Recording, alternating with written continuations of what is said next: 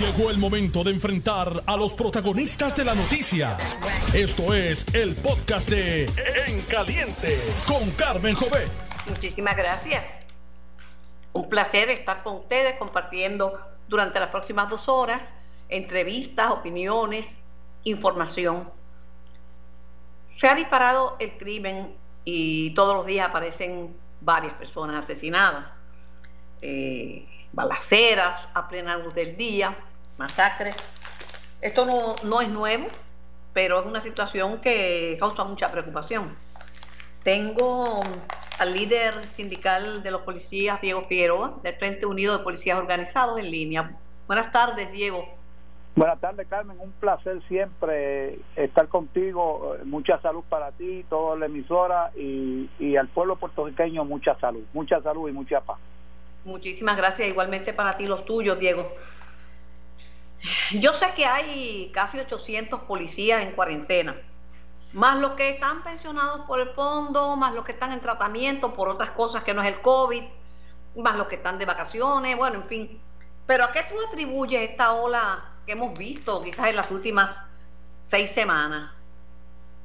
Carmen, en el, eh, en el preámbulo este, que tú iniciaste, expresaste eh, y yo me parece eh, haberte escuchado y creo que, que, estoy lo correcto, si no, pues entonces tú me lo, me lo dices. Tú expresaste de que de algo que, que tiene la, la particularidad de que es como si esto fuera una situación este eh, que estuviéramos como acostumbrados, o sea, una cosa que surge y que y que baja y surge de, de pronto, o sea, ¿le puedo dar esa interpretación a lo que tú dijiste? Son como ciclos pero que en los últimos días, como se han reportado eh, atentados, balaceras, secuestros, este, y ha estado bien presente el tema de la criminalidad en los medios por hechos que han ocurrido. Mira, hay una balacera en Atorrey y se dijo que las personas que estaban participando en esa balacera tenían que ver con el secuestro de, de, de Rosimá. estamos viendo situaciones difíciles. Sí, Carmen, mira, en, en, anteriores ocasiones yo he expresado eh, sobre ese particular de que es una situación cíclica, o sea, que, sucede de tiempo en tiempo, eh, por escasez de droga, por situaciones que surgen en, en, el bajo mundo, en el crimen organizado. Pero ya yo he llegado a la conclusión de que esto no es una situación que sea cíclico o no cíclico. Esto es una situación que es real, que está sucediendo, que nuestra sociedad viene arrastrando desde mucho tiempo y que le toca obviamente a la sociedad y le toca obviamente al Estado eh, eh, devolverle las calles y devolverle eh, la tranquilidad y la seguridad al pueblo puertorriqueño. Estamos llenos de mucho miedo, hay mucho miedo en el pueblo. Este, claro, hemos pasado este, muchos cataclismos naturales, un huracán, eh, terremoto, pandemia, y, y estamos viviendo momentos bien difíciles, pero en la medida en que el pueblo o, o insensibilicemos al pueblo haciéndole sentir de que estos asesinatos vienen por el narcotráfico, que están excluye, eh, eh, eh, son de parte de narcotraficantes, de que el que muere no vale nada porque era un, narcotraficante o porque era víctima del narcotráfico. Este, con eso básicamente lo que estamos diciendo al pueblo es que estamos en, en rendición, o sea que estamos levantando una bandera de que se, se ha rendido contra la lucha contra, contra este flagelo y esta muerte y estamos sembrando entonces mucho más miedo al pueblo. Tenemos que ser ya más proactivos y tenemos que hacer las cosas como son y decirle a las situaciones como como como como como tienen que ser, o sea. Este Mira Diego, en Puerto Rico se acuerdan de Santa Bárbara cuando truena. Definitivo. Eh, si no se hace un plan eh, eh, y no se tiene unas perspectivas adecuadas, esto es a, un mes, esto es a los próximos seis meses, esto es para el año y este es mi plan a, tres años, pues estamos apagando fuego aquí y allá, pero 13 mil eh, eh, por cada 100 mil eh, habitantes, 13 asesinatos, esto es, un número, 13 asesinatos por cada 100 mil habitantes es un número, un número alto. no es que haya un sentido de impunidad, es que hay impunidad Claro. Existe la impunidad. Básicamente existe la impunidad porque el Estado, el gobierno, con esto de, los planes, y obviamente cuando me refiero al gobierno me, refiero a años de gobierno, sea, no me voy a recibir en, en un momento eleccionario en un, en un gobierno en particular. Pero obviamente, si yo heredo un negocio de mi padre, pues yo trato de que ese negocio, que fue con lo que mi padre me crió y con lo que mi padre me mantuvo a mí y mantuvo a mi familia, yo quiero hacerlo mejor. Por tanto, yo no puedo vivir de situaciones anteriores, yo tengo que hacer situaciones presentes. Y así mismo trata esto de trabajar con este asunto de la criminalidad, o sea, planes mejorados. Y planes mejorados, este, la criminalidad no, no, no, no se resuelve con un papel y lo que se plasma en un papel. Se, se trata de la acción. Esto no es verbo, esto es sustantivo. Esto hay que hacer, esto no es decir, esto es que hay que hacer, pero ¿qué hacemos entonces? Como sociedad, ¿qué hacemos con la educación de nuestros niños? ¿Qué hacemos con los maestros que dan clases? ¿Qué hacemos con nuestros policías? O sea, tenemos que hacernos un grupo de preguntas de cómo atraemos nuevamente a, a, la cooperación que teníamos de la ciudadanía. La ciudadanía no confía, la ciudadanía tiene miedo, la ciudadanía tiene terror. Entonces, hubo un momento en que nadie hablaba de plan, en que nadie estaba todo el mundo callado, y no decía vamos a hacer esto, vamos a educar nuestras comunidades, vamos a vamos a, crear nuevos líderes este, deportivos, eh, nuevos líderes eh, que tienen que ver con la cultura en nuestra en nuestras comunidades. No, nada de eso se hablaba. ¿Por qué? Porque estaba todo el mundo encerrado en las casas. Y como estaba todo el mundo encerrado en las casas por la situación del COVID, pues ahora están cobrando las deudas pendientes de la tregua que hubo durante el COVID. Cuando el COVID, eh, eh, eh, el gobierno abre, pues entonces empiezan y salen a cobrar en esas quejas este grupo de asesinatos y les recuerda entonces nuevamente, o sea, no es que les recuerde, es que le trae presencia al pueblo de que el pueblo está enfermo y que está lleno de violencia. Fíjate, Carmen, que ya se perdió el respeto, se perdió el respeto a donde hubiesen niños, hubiesen familiares, este, no se atacaba, no se disparaba, simplemente se buscaba la persona particular que tenía problemas con esas personas por deuda, por deuda de droga o por sea por lo que fuera y entonces pues se iba y se asesinaba a esa persona específicamente, pero ahora no. Ahora se meten a la casa, te rompen la puerta del frente, se te meten a tu casa, te matan a ti y matan a todos los que están dentro de la casa. O sea, no hay respeto por la vida absolutamente para nada. Y eso obviamente es una situación que tiene a la sociedad cautiva, la tiene enferma, la tiene llena de terror y de miedo y le corresponde entonces al gobierno. Te pregunto, ¿la policía de Puerto Rico está motivada? ¿Cómo? La policía, los policías están motivados. Bueno, e, e, esa es una pregunta que en la motivación yo te voy a decir algo y siempre lo hemos hablado tú y yo, Carmen. Siempre hemos tocado este tema, siempre. Todas las veces que yo he hablado contigo, por tu preocupación directa que siempre tú has tenido sobre los miembros de la Policía de Puerto Rico. Yo siempre te he dicho a ti que la Policía de Puerto Rico tiene una particularidad que no la tiene nadie, que es que aún, este, este, como el poema, ¿ves? A un viejo y con orín vuelve a ser clavo. O sea, la policía pues, no tiene equipo adecuado, la policía no tiene aquello, eh, la policía está mal paga, la policía está mal entrenada, a la policía no se le dan los entrenamientos adecuados, más sin embargo, la policía tiene el, deseo, tiene el deseo propio de trabajar. Son funcionarios que aún como son tratados, pues trabajan.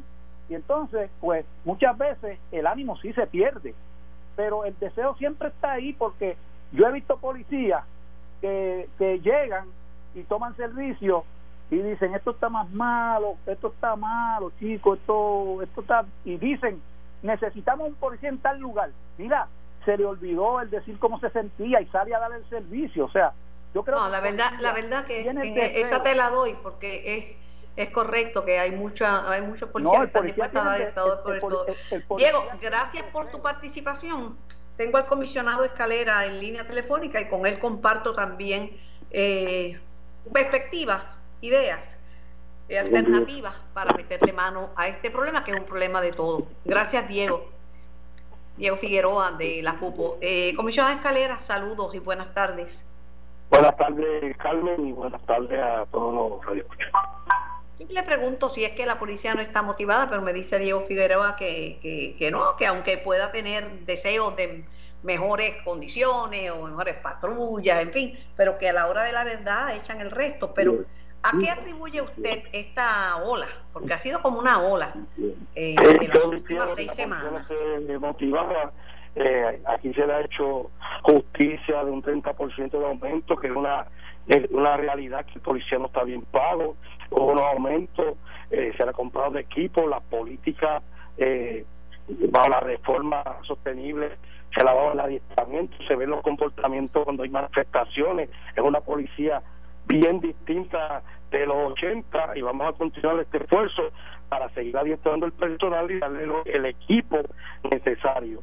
Si nosotros, eh, aunque estamos menos asesinatos y menos delitos tipo 1 comparado con el año pasado, sí ha habido unas situaciones particulares en estos dos fines de semana anteriores, eh, en el mes de octubre, y sí estamos haciendo los ajustes. Porque es eh, preocupante, arrancamos los días eh, libres, Calera, vamos a 15 hacer un- personas en un fin de semana es, es- es un tema preocupante porque, y si uno está en el lugar, si yo estoy en Atorrey, o usted, que Dios no lo quiera, o un familiar suyo, en Atorrey donde a plena luz del día se dispara una balacera. Pero, este, sí, mira, este es preocupante y nos preocupa todas estas situaciones. ¿no? Lo mismo de noche, una sola persona que asesina en un área pública es inaceptable. Este, en este mes iban 46 eh, asesinatos comparado con el mes pasado, que hubo 36 y más 10. Eh, nosotros tuvimos, tuvimos una reunión con los 13 comandantes de área. Eh, cada área policíaca tiene una, eh, una situación particular que la estamos atendiendo y vamos a adoptar los planes. En la rama investigativa, en este en este esfuerzo de, de- del plan de trabajo de jueves a domingo, le va a responder a- a- al, al comandante de área este, son situaciones que están surgiendo. Eh, la división de inteligencia ha compartido una información que va a ser muy útil para hacer unos planes de mitigación que estos, estos han ocurrido. ¿Qué nos falta? ¿Qué nos Hay hace una- falta, hay- hay eh, Escalera? por ¿Qué necesitamos que- para enfrentarnos a esta nueva ola de, de criminalidad? No, no te escuché bien, disculpa. ¿Qué nos, ¿Qué nos hace falta? ¿Qué necesitamos para enfrentarnos Pero- a esta nueva ola de criminalidad? Nosotros tenemos unos planes de trabajo que han surgido situaciones que las estamos atendiendo. Eh, a través de tres años consecutivos eh, se ha bajado la incidencia criminal en asesinatos y en delitos tipo uno. El reclutamiento de personal, estamos claros que es necesario. Tenemos dos academias que están ahora mismo inaugurados, que una se tenía que graduar en enero, pero entendemos que debe ser a finales de, de, de enero, principios de febrero. Tenemos un reclutamiento continuo, tenemos fondos para reclutar este en este año presupuestario 425 cadetes. Nosotros tenemos eh, la, eh, situación que se va a retirar más cantidad de lo que estamos reclutando. Nosotros estamos conscientes eh, y vamos a seguir reclutando. El, el reclutamiento es continuo y, y vamos a seguir con este proceso de darle más eh, recursos a la policía. Estamos conscientes de eso, pero también tenemos unos planes de trabajo que se hacen junto con la Policía Municipal y la agencia federal que tenemos eh, unos acuerdos de colaboración y estos planes van a continuar. Mira, yo, yo me preocupo, ¿verdad? Porque un fin de semana, se supone que es un fin de semana de descanso, que la gente está más tranquila, como que reportan 15 asesinatos. Eh, estamos, se supone que cada vez menos personas estén en la calle a esas horas porque estamos en medio de una pandemia. Tenemos suficientes policías, digo, sirviendo, porque yo sé que había casi 800 que estaban en cuarentena. Y sé que al fondo, o sea que hay diferentes este, situaciones, pero tenemos policías para atender lo que está pasando. Actualmente tenemos en, operacionalmente trabajando 11.478 policías. En cuarentena en un momento dado tuvimos cerca de mil. Ahora el número te lo puedo dar en breve. ¿Cuántos tenemos? Cerca de, de, de 100, 600. Eh, el número se lo puedo ver más adelante. En un momento dado tuvimos cerca de mil. Eh, nosotros vamos a continuar este esfuerzo con agencias federales, este, tenemos los los trade force, que estamos trabajando. Si hay una situación particular que surge estos fines de semana y la vamos a atender, y, y los asesinatos no es si es de noche o es de día, es que esta gente que no respeta, estas personas que no respetan las normas y las leyes, este, actúan cuando tienen la oportunidad, son crímenes que la mayoría son por acecho, los que sí tenemos visibilidad porque nos llega información de los ciudadanos que, que llaman confidencialmente frecuentemente nos ha sido de ayuda y también la inteligencia que tenemos el, eh, hemos evitado cierto tipo de, de asesinatos cier- cierta cantidad ahora mismo tenemos sobre 50 asesinatos que estamos prestos a radical y estamos ya hemos sostenido reuniones con la fiscalía están ready para radicar y vamos a sacar a estas personas de, de la vía pública o de la calle que están cometiendo asesinatos y se dedican a esto. Pero la percepción, y así mismo hablaba Diego Figueroa de la FUPO, es que en Puerto Rico hay impunidad, que el que la hace no necesariamente la paga. Bueno, este, eso puede tener ese sentido este, los delincuentes, pero sí nosotros hemos radicado un sinnúmero de casos. Este, unos casos les van a tomar más tiempo que otros, pero sí yo le digo al pueblo de Puerto Rico la policía tiene cerca de 50 asesinatos, eh, asesinos que vamos a radicar, asesinatos que vamos a radicar. Tenemos unos planes de trabajo que a veces han sido efectivos, pero esto no eh, implica que no vamos a acabar las situaciones particulares que están sucediendo. Y yo entiendo que la justicia tiene que ser rápida para que las personas vean, esto es cuestión de percepción. Eh, también hay medios de comunicación que es más fácil que uno decirle, eh, hay tantos asesinatos que hay, que hay una incidencia menos, porque es así, este, eh, las noticias que impactan las que se informan y noticias que no tienen la misma eh, proyección o la comunican igual, pero eso tenemos que trabajarlo. No quiere decir que no esté pasando la situación, porque es la realidad. Y con los medios de comunicación, claro, se informa más rápido, pero estamos trabajando con todas estas situaciones particulares que están sucediendo y, y vamos a hacer los ajustes como lo hemos hecho en otras ocasiones, donde tenemos visibilidad por, la división de inteligencia, vamos a trabajar estos grupos de organizaciones criminales que, sí tenemos visibilidad hay situaciones que son por acceso, por pelea o como asesinatos que son dentro de una residencia o de violencia de género que se hace más difícil la prevención, sino por la cooperación eh, de la ciudadanía, esa parte de este esfuerzo. Le pregunto, ¿hay un plan, hay un plan para atender la la criminalidad, un plan a, corto, a mediano y a largo plazo?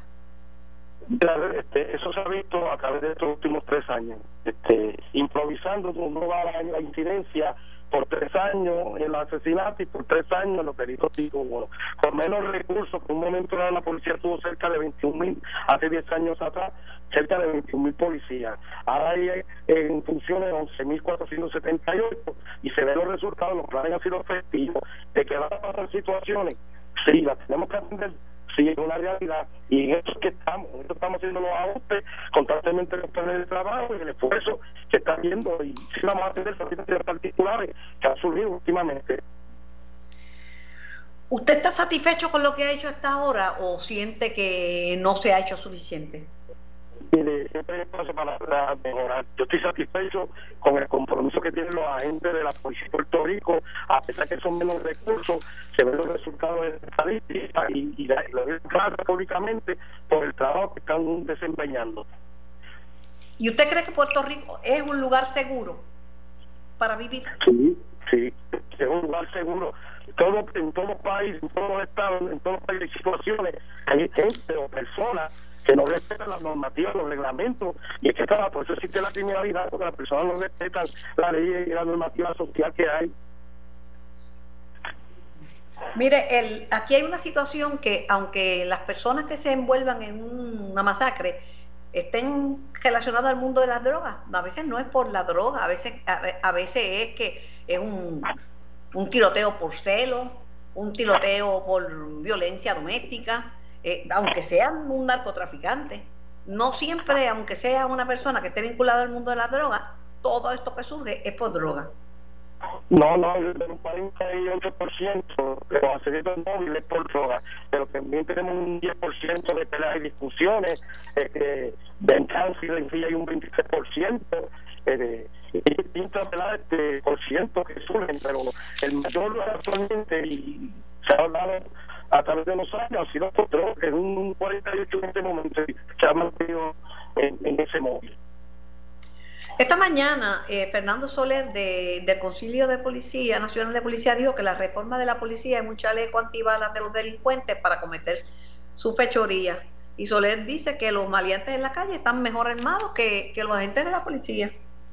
Y lo dijo aquí en Noti1, este, Calera. Pues mire, la reforma, yo no voy a no sé lo que estoy de verdad, lo que está visualizando, porque está observando la reforma. La, reforma ha, dado a la policía a una policía política adecuada para respetar y tratar la comunidad LGBTIQ, para tratar la comunidad extranjera.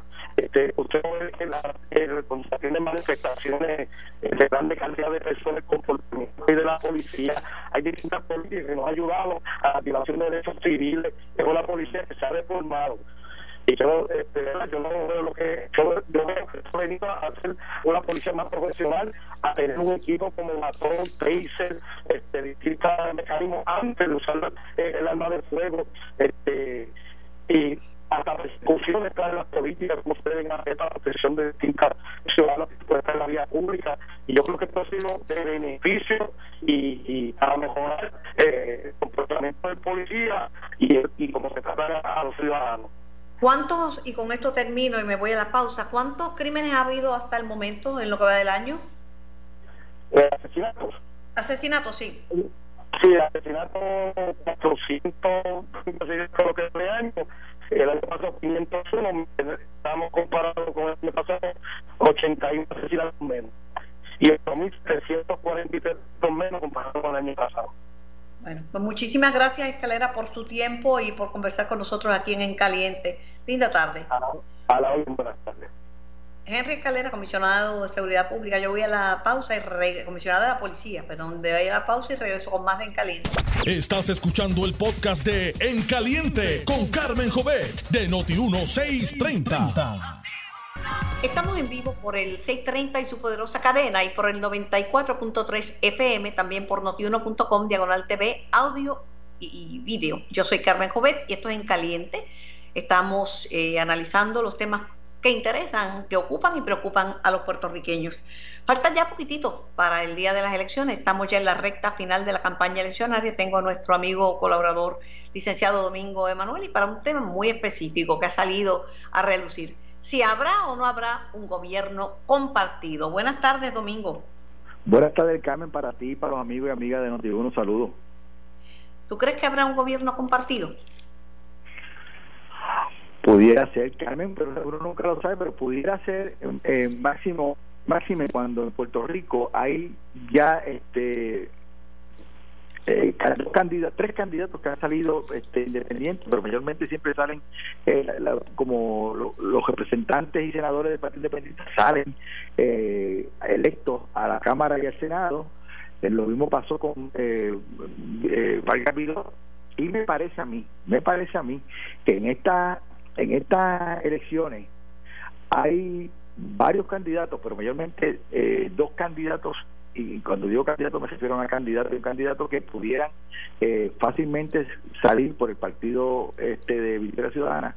Y uno es la licenciada Ana Rivera Lacen eh, y, el otro es el, el, el, señor Márquez. O sea me parece sí, a mí que el hijo de Betito Márquez Sí, me parece a mí que son personas de muy queridas, muy conocidas y específicamente en el caso de la licenciada Ana Rivera Lacen es una es una abogada y una mujer, o sea, conocida en todo Puerto Rico, o sea, y que todo el mundo eh, la conoce su verticalidad, este, su... Es conocida, pero es conocida no. en los círculos legales. Eh, no Sí, creo pero- que al elector promedio conozca a la licenciada Ana Rivera Lancés, que yo concepto a mi amiga y a quien conozco. Sí. Bueno, Carmen, lo que pasa es lo siguiente, lo que pasa es que acuérdate que ellas ellos con sacar con, con solamente sacar sobre 115 mil o 120 mil votos pudieran se pudieran salir electos y como ellos tienen dos candidatos al Senado que uno es el profesor eh, que corrió para gobernador este y, y, y ella me parece a mí que eh, existe la probabilidad entonces cómo se dividiría el Partido Popular Democrático y el PNP pues ya eso va a depender eso, o sea, créeme, ¿no? Yo personalmente, y pues yo no lo dudo, o sea, yo no, no, no me escondo para decirlo, yo que Pablo pero Pierluisi, pero yo creo que él va a ganar las elecciones. Donde yo tengo, por ejemplo, podía tener algún tipo de, de o sea, no puede tener una cierta certeza, es más bien eh, cómo se va a dividir el Senado, este o la misma cámara. Entonces pues ahí o, tú sabes ahí uno tiene sus preferencias pero son preferencias ideológicas que no tienen que ver nada con, la, con, con el análisis. Pero ah, la gente yo creo que donde va donde va a buscar para poner y quitar va a ser en Cámara y Senado. Claro, pero por ejemplo mencionan que Jennifer González Colón, que está corriendo sola, pues a lo mejor sale Jennifer con Charlie y no sale Jennifer con Pierluisi. Bueno, mira, eso, eso, eso podría ser un, un, escenario, pero me da la impresión a mí que si, si hubiese sido Biden el candidato a gobernador por el Partido Popular Democrático, eso podría ser un escenario.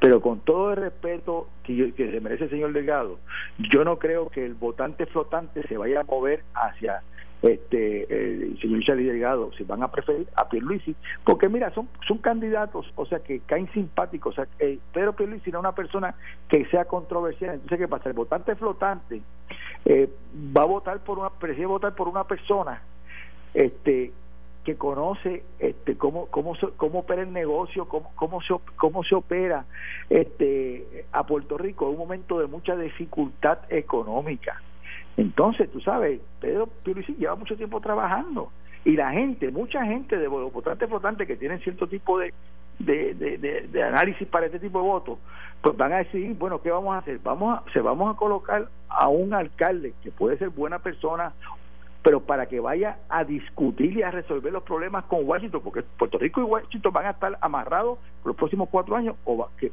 o una persona que sabe, que ha trabajado ahí, que conoce, ¿ves? Y yo creo que en ese momento la determinación de quién de los dos está más preparado para ir a, para, para dirigir a Puerto Rico en estos momentos históricos es Pedro Pierluisi. Y obviamente, como tú muy bien dices, Jennifer González está corriendo sola, y eso no hay controversia sobre ese particular. Pero, pero cualquier malla brinca un ratón, como dice, ah, uno puede tener sus ideas, pero el, electorado está ah, sufriendo y pues, experimentando una transformación eh, y ya las cosas no son como antes. Ya las cosas no son como antes, ya, de hecho, yo, yo siempre digo que Pedro Rosselló convirtió el voto mixto en una realidad tácita, porque con tres papeletas la gente hace lo que le da gana puede en la papeleta para el gobernador y comisionado votar de una manera, y si le gusta el alcalde del pueblo, aunque no sea de su partido, le da el voto, que lo hemos visto, y en la Asamblea Legislativa puede hacer una composición de lugar y sacar las mejores personas, los hombres y, mujeres que puedan servirle bien a Puerto Rico. Carmen, y está bien así, que sea así, porque la voluntad del pueblo es la que se decide. Pero lo importante es que yo creo que ese voto, ese voto mixto, es un, es un voto, o sea, inteligente y un voto donde las personas ponderan.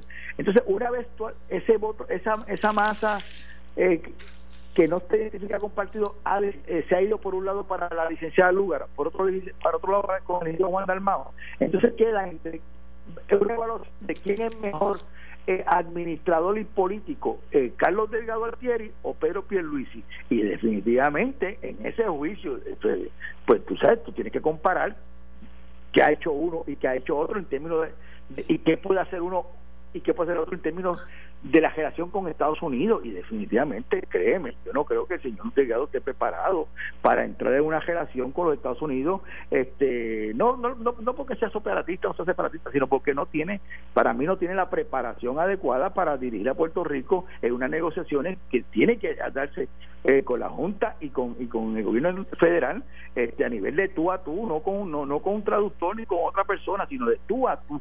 Y yo creo que la persona más indicada en otras noticias, el juez Anthony Cuevas, que ya se ha convertido en un hombre muy conocido y muy popular en Puerto Rico. No, y, mira, y muy capacitado. Eh, oh, resuelve pero rapidito.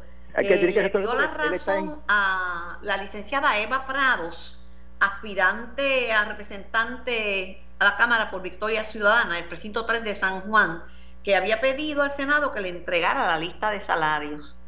Este, y, y, pues y, la autorizaron y ya publicaron la lista. Bueno, pues yo te voy a decir una cosa. Yo creo que el juez Antonio Ramos no le dio la razón ni a uno, le dio la razón a Cuevas. Cueva resolvió de acuerdo a derecho. Yo creo que resolvió muy bien. Este, y tú sabes una cosa, Carmen, que yo creo que eso era, que, que resolvió con mucha valentía y, y, con forma de derecho. Pero lo más que me ha extrañado a mí, ¿tú sabes qué fue eso, Carmen? ¿A qué tú no sabes qué fue? No sé que el presidente del Senado, teniendo un término para revisar... Lo entregó rapidito. Le entregó. ¿Qué quiere decir eso? Eso puede decir que, lo, que, que él se percató de que era correcto y que él quiere enseñarle al pueblo puertorriqueño que él tenía una, una posición jurídica que no, el juez no le entendió y, y entonces él decidió cumplir con la determinación del juez. Eso tiene que mucho mucho que decir también. Entonces, ahí, no se, ahí no se, ahí no se, eh, ahí no se, mira, ahí no se comportó como un político, ahí se comportó como, como un hombre de Estado o un hombre respetuoso de la ley. Él publicó eh, una lista, ¿verdad? Que es bien difícil porque está también pequeñita, este, de contratos de Eva Prado, ¿verdad? Él tiene una lista y, y dice por 260 mil 175 dólares y pregunta este los contratos que no van a criticar ni Eva ni la prensa sí porque hay contratos en esa lista esos contratos también este hay una en la, que publicó él hay unos contratos que pertenecen a, a, distintas oficinas eh, del Senado o sea eh, que son de otros partidos, así que me imagino yo, o sea, y tú ves los sueldos, tampoco son sueldos muy, muy, altos, o sea, son sueldos, pues tú sabes, lo que hay que ver. Pero que ella tiene contratos con el Senado. No, yo no, yo no, yo no vi, o sea, yo no, yo no sé, no vi. No, porque yo, lo que lo publicó es una lista de contratos que son muy difíciles de, de, de leer porque están bien, bien pequeñitos, bien pequeñitos, contratos de de la licenciada Prada, eh, que ella lo saca de la oficina del Contralor, este, por 260 y pico de mil dólares. Ah, bueno, pero, ya entonces eso es un contrato posiblemente con alguna agencia o con alguna algún, alguna otra funcionaria. Tiene que ser 260 mil 175 dólares.